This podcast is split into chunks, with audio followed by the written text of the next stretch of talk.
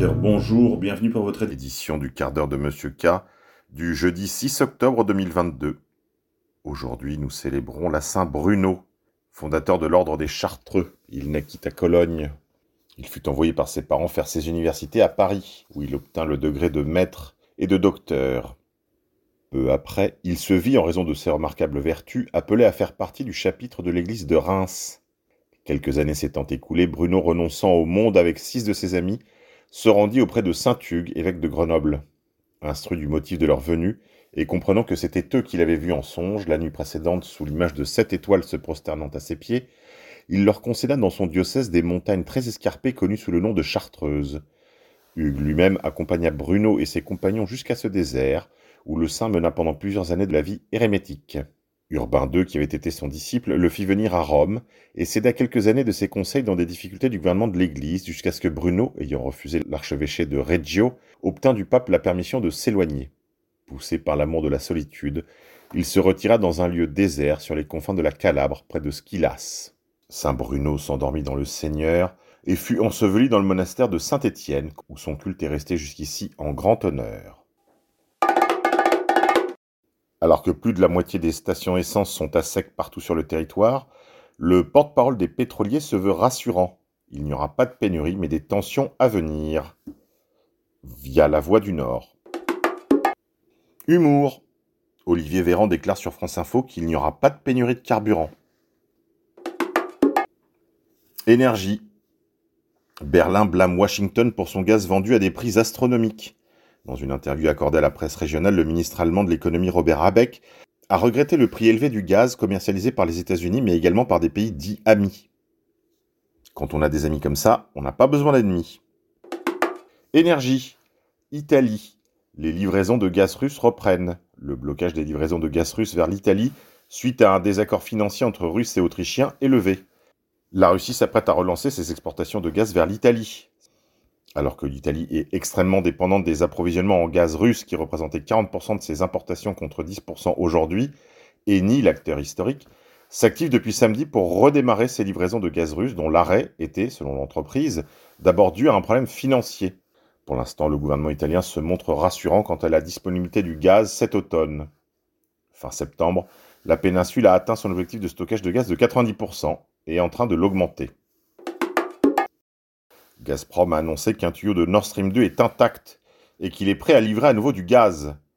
On va voir si la réponse de l'Union européenne est favorable. Si la réponse est non, on sera fixé sur l'identité de ceux qui ont détruit Nord Stream 1 et 2. Enfin, partiellement tout du moins. Pétrole. Malgré les supplications de Joe Biden, les 23 pays de l'OPEP ont décidé une réduction majeure de 2 millions de barils de pétrole par jour. Les observateurs s'attendaient à une baisse importante autour de 1 million de barils, mais là, c'est un énorme coup de massue pour le secteur. Cette annonce intervient en plus juste après que l'Arabie saoudite ait décroché la timbale pour accueillir les Jeux olympiques d'Asie lors de leur prochaine édition. Un véritable pied de nez à l'Amérique de Joe Biden. Énergie en France, certains se posent la question. Est-ce que l'État organiserait, avec la complicité des syndicats, une pénurie de carburant? Après la moutarde, l'huile de tournesol, l'essence.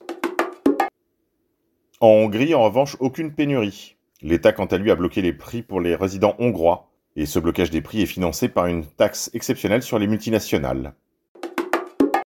Carburant. Lorsque vous payez 100 euros de carburant, c'est 60 euros de taxes. Et rien que des taxes. Quant à l'électricité, c'est quasiment 30% de taxes.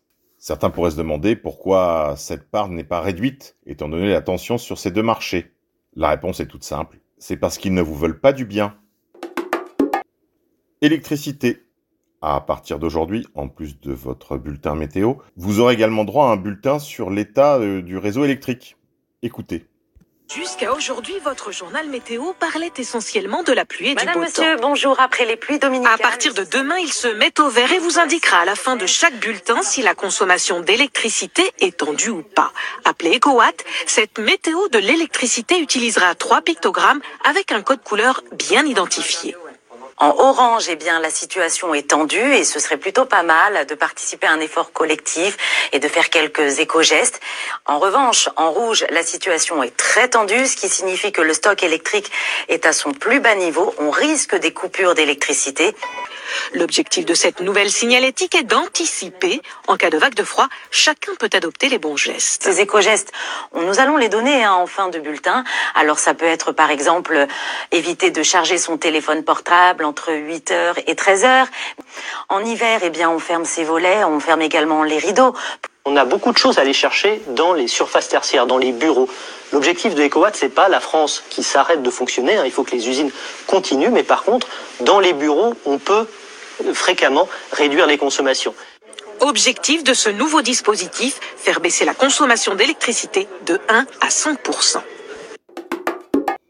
Conspirationnisme, Certains d'entre nous vous l'avaient dit pendant les grands incendies sur la façade atlantique cet été. Maintenant c'est officiel, c'est sur le mainstream médiatique.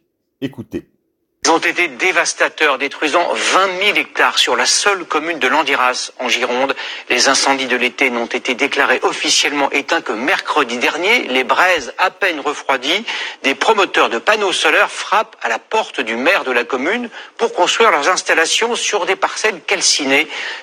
Oh, quel hasard extraordinaire International. La Corée du Nord a tiré un nouveau missile balistique. Le Japon s'est dit en alerte. Dans un communiqué, la Corée du Nord déclare que les États-Unis posent une menace sérieuse à la stabilité de la situation sur la péninsule coréenne et dans ses environs en redéployant la force opérationnelle aéronavale. Le Japon et les États-Unis avaient quant à eux tiré quatre euh, missiles balistiques en riposte au tir de semonce lancé par Pyongyang. International. 69% des armes qu'utilise l'Azerbaïdjan contre l'Arménie sont d'origine israélienne. Le président Ilham Aliyev a reçu le ministre de la Défense israélien. C'est en effet un de ses très bons clients, via Lindsay Snell sur Twitter. Royaume-Uni, le nouveau Premier ministre britannique Liz Truss a déclaré Je suis une énorme sioniste et un grand soutien d'Israël. Lors d'un événement organisé par les Amis d'Israël du Parti conservateur, Liz Truss a déclaré qu'elle était un soutien de l'État d'Israël et une énorme sioniste. Fin de citation. États-Unis. Le chanteur Kenny West a déclaré, après avoir endossé un polo White Lives Matter, que l'opération Black Lives Matter était une escroquerie. Le fait qu'il ait porté ce polo frappé du slogan White Lives Matter avait donné lieu à une énorme polémique sur les réseaux sociaux via foxnews.com. Russie. La mobilisation partielle de la Russie est devenue une énorme opération de vaccination obligatoire, l'une des plus strictes au monde. Santé. Des cas de myocardite grossièrement sous-déclarés. Nous voyons des jeunes mourir chaque jour sans explication. Le docteur Peter McCullough déclare Les familles doivent se manifester et nous dire ont-elles pris un vaccin, oui ou non? États-Unis. La blancheur pose une menace à la sécurité de la démocratie américaine, selon le journaliste Steve Phillips, via le Guardian. La Suisse, quant à elle, souffrirait d'un racisme systémique, selon une déclaration d'un fonctionnaire de l'ONU, via The Independent. Un membre de l'armée britannique lance un signal d'alarme. Le nombre de sympathisants d'extrême droite ne cesserait de grandir au sein des rangs de l'armée britannique, via Lizzie Dearden, The Independent. Économie. Depuis que Manu et Brigitte sont à l'Elysée, ils ont fait réaliser pour 27 millions d'euros de travaux. C'est pas la fin de l'abondance pour tout le monde. Via AMGR. Les suspendus. Une sénatrice s'insurge. La sénatrice Sylviane Noël a étrié mardi le choix du gouvernement de maintenir la suspension des soignants et des pompiers non vaccinés. Écoutez. J'aimerais aborder à présent la pénurie de soignants. Les causes sont diverses, nombreuses et anciennes, et les réponses à cette problématique sont tout aussi complexes et multiples. Il m'est cependant impossible de ne pas profiter de ce temps de parole pour à nouveau vous sensibiliser sur la réintégration des milliers de soignants et pompiers suspendus ou interdits d'exercice depuis plus d'un an maintenant dans notre pays. Cette situation n'est plus tenable. La quasi-totalité des pays ont abandonné cette mesure. Vous laissez même aujourd'hui aux soignants la libre choix de recourir aux nouveaux vaccins contre la Covid-19. Dans ces circonstances, le maintien de cette mesure est incompréhensible et relève davantage de la punition et de l'obstination que de la justification sanitaire. Humour. N'oubliez pas de bien fermer les fenêtres pour ne pas gaspiller l'énergie et de bien aérer pour ne pas attraper le Covid. Résistance. Vers la fin de la tyrannie sanitaire en Italie. À peine installée au pouvoir, la droite menace de faire sauter l'obligation vaccinale et le pass sanitaire. L'union composée de Giorgia Meloni, de Matteo Salvini et de Berlusconi menace de débarrasser l'Italie de l'obligation vaccinale et du pass sanitaire, deux mesures phares mises en place par le gouvernement précédent.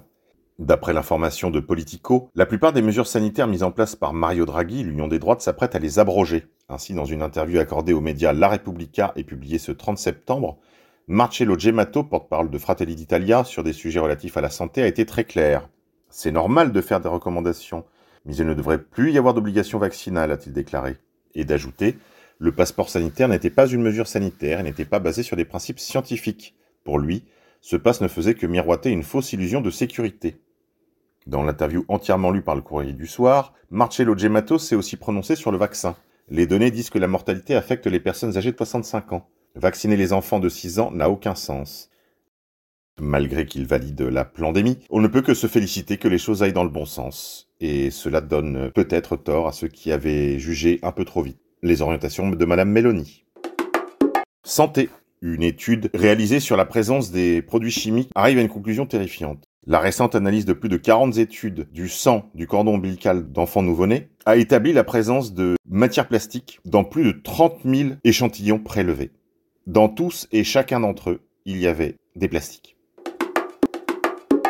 Monde d'après, les puissants de ce monde se sont alignés comme sous hypnose autour d'une structure ressemblant à une sorte d'obélisque lors d'un congrès de l'OTAN à Bruxelles.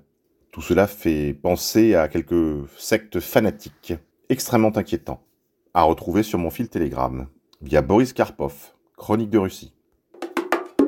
Presse Rivarol est sorti hier, il a encore temps d'aller l'acheter en kiosque ou de vous abonner.